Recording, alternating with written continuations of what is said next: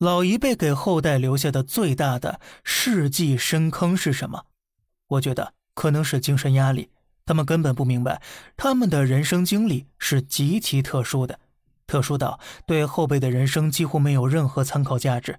这个世界上像他们那样的人生经历前无古人，百年内呀，应该也是后无来者了。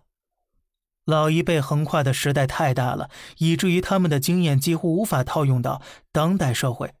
这其中包括了养育他们长大成人的价值观。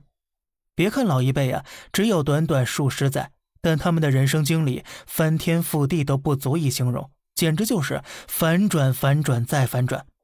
他们的童年是小农经济，多少户的家用电器只有手电筒；他们少年是计划经济，连村里的牛都是公有的；青年是市场经济，多少人第一次喝汽水；他们老年则是全球化经济。多少人第一次听到了 WTO？现在他们老了，他们说我们吃过的盐比你吃过的米还多。从他们的人生经历来讲，何止比你吃的多呀？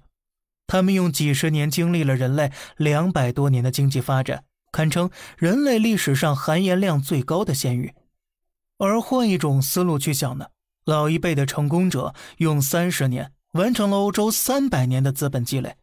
如果你上一辈没成功啊，那你的起跑线或许呀就比别人晚了三百年。他们呢肯定是总结了一些经验，那些经验肯定帮助了他们，但能不能帮到你，听天由命吧。可是这不是最可怕的，可怕的是他们用自己的理念当中的幸福定义你的幸福。而幸福定义，可能是在他们中年经历了经济全球化以后，逼着你出国；也可能是在青年时受市场经济大变动影响，现在逼着你买不动产。而现在的房子啊，根本是你买不起的。他们的幸福定义，可能是受年轻时计划经济影响，要一切求稳，哪怕你现在的工资是编制内的好几倍，他们仍然逼你考编。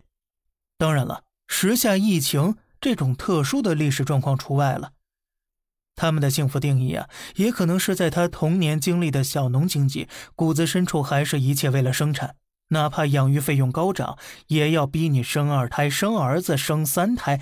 他们真的认为那就是幸福，所以逼着你也幸福。托尔斯泰说过：“幸福的人都是相似的，不幸的人各有各的不幸。”但是他忘了加一个前提，那就是。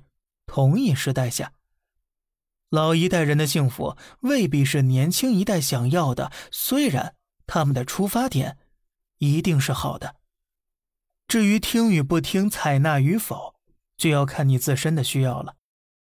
好了，这里是小胖侃大山，每天早上七点与你分享一些这世上发生的事儿，观点来自网络，咱们下期再见，拜拜。